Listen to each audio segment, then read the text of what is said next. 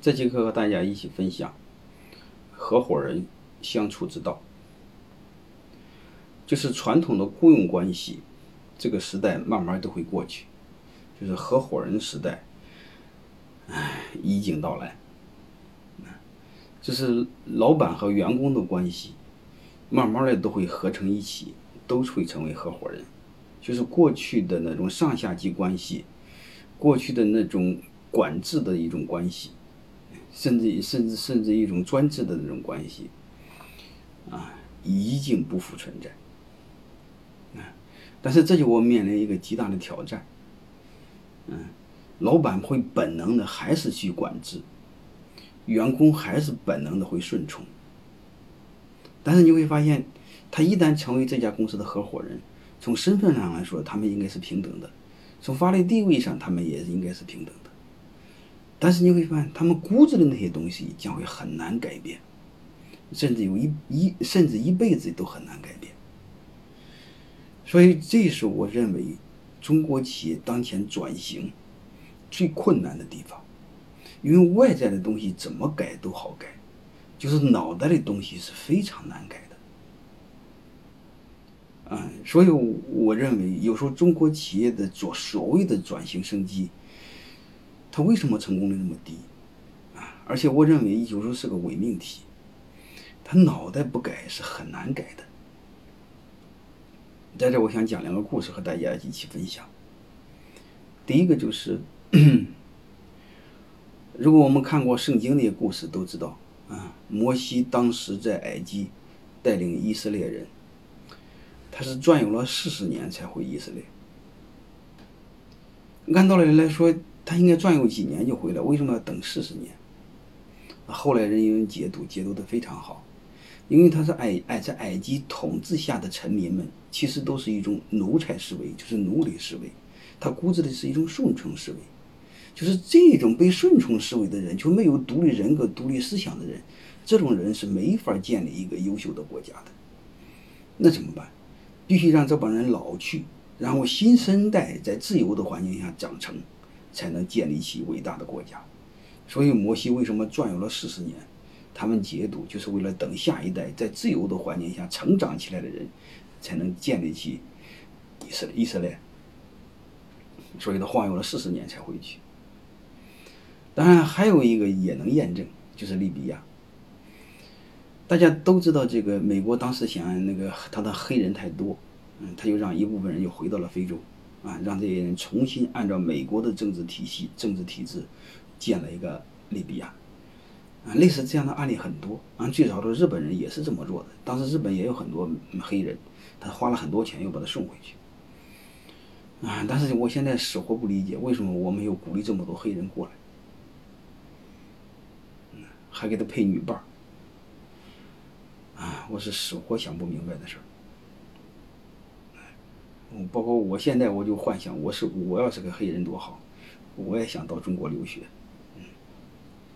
特别是去某某大学留学。当时美国人呢就把这帮黑黑人去了建立了利比亚国，美国人呢就是让这帮黑人参照的美国的政治体制，完全一模一样建了一个小美国。但是你会发现，所有的都一样，和美国完全一样。但是这帮伙计依然做不好，啊，弄的是乱七八糟。我们要反思为什么？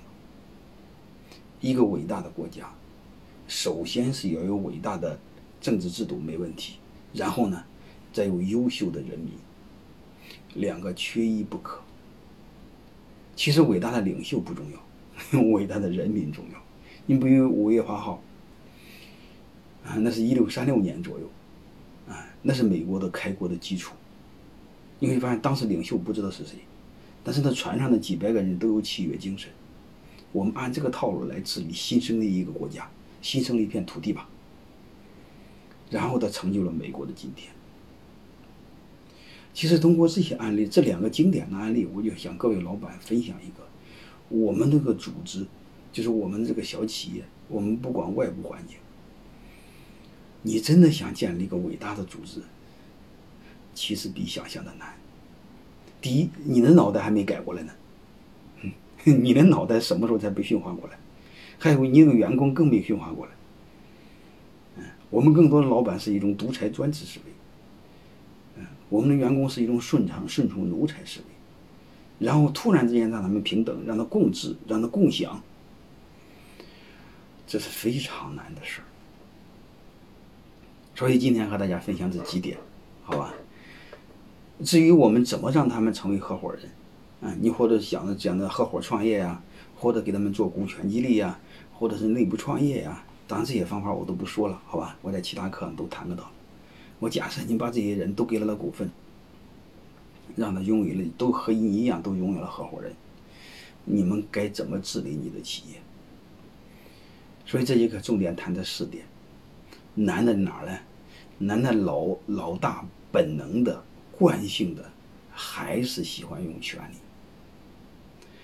而且你会发现，喜欢用权力的人，他又特喜欢本能的讲感情、讲道德。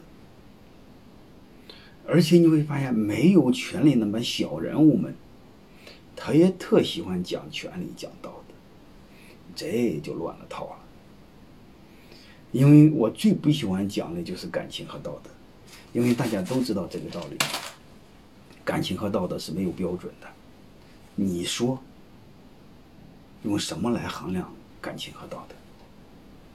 而且我更想说一句话：小人物越小的小人物，越扯淡的人，他会认为他比你更有感情和道德。你说这事儿怎么办？所以在这我给给给大家一个答案吧，就是建议了：唯有规则。什么是规则？规则就是契约。什么叫契约？是双方平等，在没有任何外界的压力情况下、威胁情况下，自愿签订的契约协议，叫契约。那什我们讲的是规则，为什么没讲规矩？规则就是平等的人一起商量定的。什么叫规矩？规矩是大的给小的定的，啊，长辈给小辈定的。他只有顺从的权利，他没有反抗的权利。规则不是。规则是大家一起商量着干的，不行我可以提出修改，这叫规则。